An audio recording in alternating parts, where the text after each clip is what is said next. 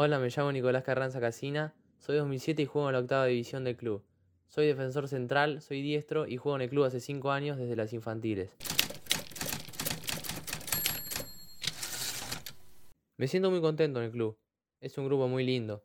Estamos muy concentrados, entrenando fuerte con ganas de pelear el campeonato. Ojalá se nos dé.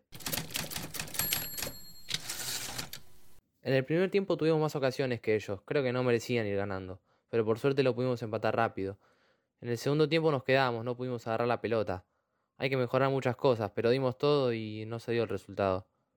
Tenía mucha ganas de arrancar el campeonato. Jugué con mucha garra y siempre intento dar lo mejor. Siento que tuve un buen primer tiempo y en el segundo bajé un poco el nivel. Me quedé con mucha bronca por la derrota.